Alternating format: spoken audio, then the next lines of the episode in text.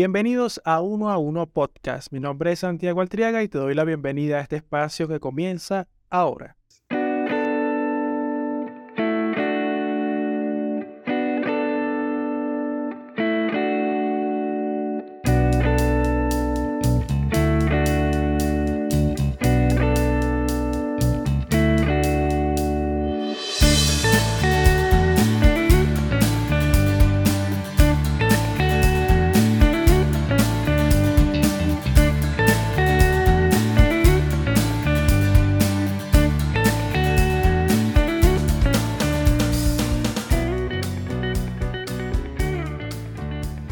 Bien, seguimos por acá buscando qué compartir con ustedes.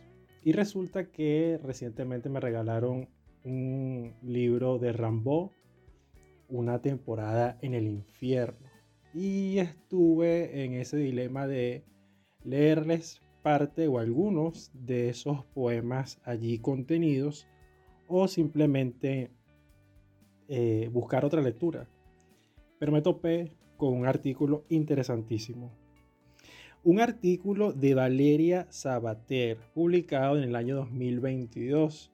Y es un artículo que me gustó mucho porque eh, puedo mostrarles a ustedes y compartir con ustedes este artículo en el que podemos observar la faceta de Charles Chaplin como poeta y me parece un tema interesantísimo para, para compartir con ustedes, especialmente después de tanta ausencia.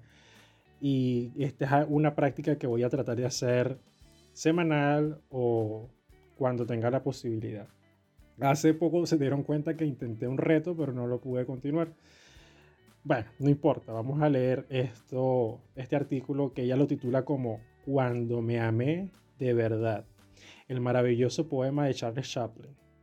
Uno de los poemas más famosos de Charles Chaplin y que nos ofrece una lección fabulosa sobre el crecimiento personal, comienza así. Cuando empecé a amarme de verdad, comprendí que en cualquier circunstancia, ante cualquier persona y situación, yo estaba en el lugar correcto y en el momento preciso. Fue entonces cuando pude relajarme, Hoy sé que eso tiene un nombre, autoestima. Cuenta la historia que hubo un momento donde en el mundo del arte, la ciencia y la cultura solo brillaban dos nombres sobre los demás. Era el de Charles Chaplin y el de Sigmund Freud. Si el primero tenía el rostro más familiar y admirado, el segundo disponía, en apariencia, de la mente más brillante. Era tal la notoriedad de ambas figuras que Hollywood pasó muchos años intentando que el padre del psicoanálisis se involucrara en alguna gran producción. Fue en 1925 cuando el director de MGM, que sería Metro Golden Mayer, Samuel Golding llamó a Freud para alabar sus trabajos y publicaciones, definiéndolo como el mayor especialista en amor del mundo. Después le propuso colaborar con él asesorándolo en una nueva producción, Marco Antonio y Cleopatra.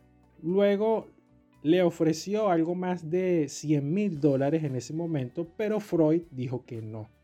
Tal era la tirantez del psicoanalista austríaco con ese tipo de arte que se llegó a creer que odiaba el cine y a toda la industria cinematográfica. Sin embargo, en 1931, Sigmund Freud escribió una carta a un amigo revelándole su profunda admiración hacia alguien a quien denominó genio. Alguien que ante sus ojos mostraba al mundo la transparencia más admirable e inspiradora del ser humano. Era Charles Chaplin. En aquella carta, Freud analizó de forma superficial lo que Chaplin transmitía de sí mismo en todas sus películas. Alguien de origen humilde, alguien que vivió una infancia dura y que, a pesar de todo, avanza en su madurez con unos valores muy definidos.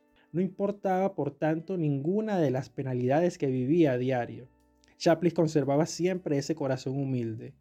Así, a pesar de las adversidades y los muros de una sociedad compleja y desigual, siempre acababa resolviendo sus problemas gracias al amor. Desconocemos si Freud acertó o no en su análisis, pero al menos era eso lo que daba a entender en sus películas y sobre todo en sus poemas. Auténticas lecciones de sabiduría y crecimiento personal. Charles Chaplin, el hombre tras el poema. Se dice que Charles Chaplin escribió el poema As I Begin to Love Myself cuando tenía 70 años. Hay quien indica, no obstante, que no sería de su autoría, sino más bien una adaptación algo libre de un párrafo que aparece en el libro When I Love Myself Enough de King, Alice, de King y Alison McNeil. Sea como sea, cabe decir que no es el único texto de Chaplin donde se realiza un alegato tan bello, exquisito y enriquecedor sobre el poder y el valor de nuestra mente. De hecho, ahí tenemos también el poema de Vive, donde se nos recuerda, entre otras cosas, que el mundo pertenece a quien se atreve, que vivir no es solo pasear por la vida, sino luchar, sentir, experimentar, amar con determinación.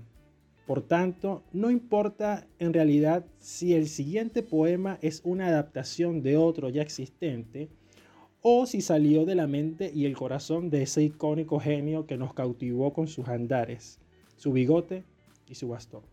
Charlotte, ese personaje destartalado, ese vagabundo solitario, poeta y soñador que siempre iba en busca de un idilio o una aventura, tenía tras de sí una mente muy lúcida, la de un hombre con las ideas muy claras sobre lo que quería transmitir.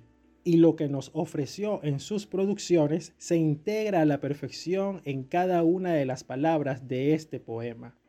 De hecho, contaba en sus memorias que cada uno de los atributos que conformaban el disfraz de su personaje tenían un significado.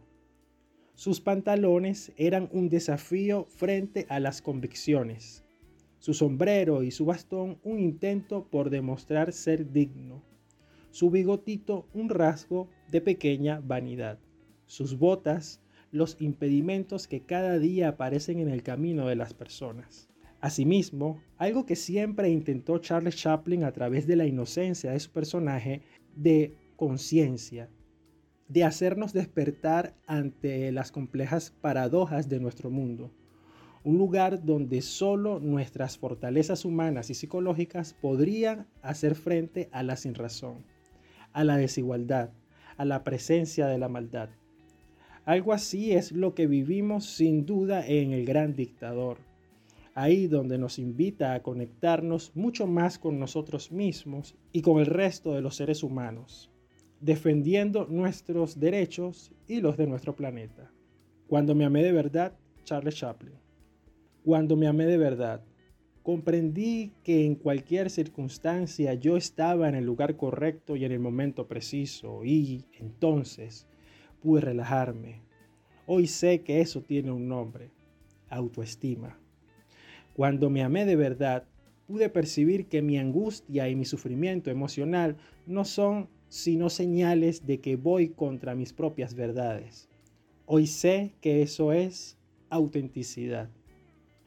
Cuando me amé de verdad, dejé de desear que mi vida fuera diferente y comencé a ver que todo lo que me acontece contribuye a mi crecimiento.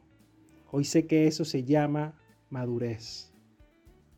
Cuando me amé de verdad, comencé a comprender por qué es ofensivo tratar de forzar una situación o a una persona solo para alcanzar aquello que deseo, aun sabiendo que no es el momento o que la persona, tal vez yo mismo, no está preparada. Hoy sé que el nombre de eso es respeto. Cuando me amé de verdad, comencé a librarme de todo lo que no fuese saludable, personas y situaciones todo y cualquier cosa que me empujara hacia abajo. Al principio, mi razón llamó egoísmo a esa actitud. Hoy sé que se llama amor hacia uno mismo. Cuando me amé de verdad, desistí de quedar reviviendo el pasado y de preocuparme por el futuro. Ahora me mantengo en el presente, que es donde la vida acontece. Hoy vivo un día a la vez y eso se llama plenitud. Cuando me amé de verdad, comprendí que mi mente puede atormentarme y decepcionarme, pero cuando yo la coloco al servicio de mi corazón, es una valiosa aliada. Y esto es saber vivir.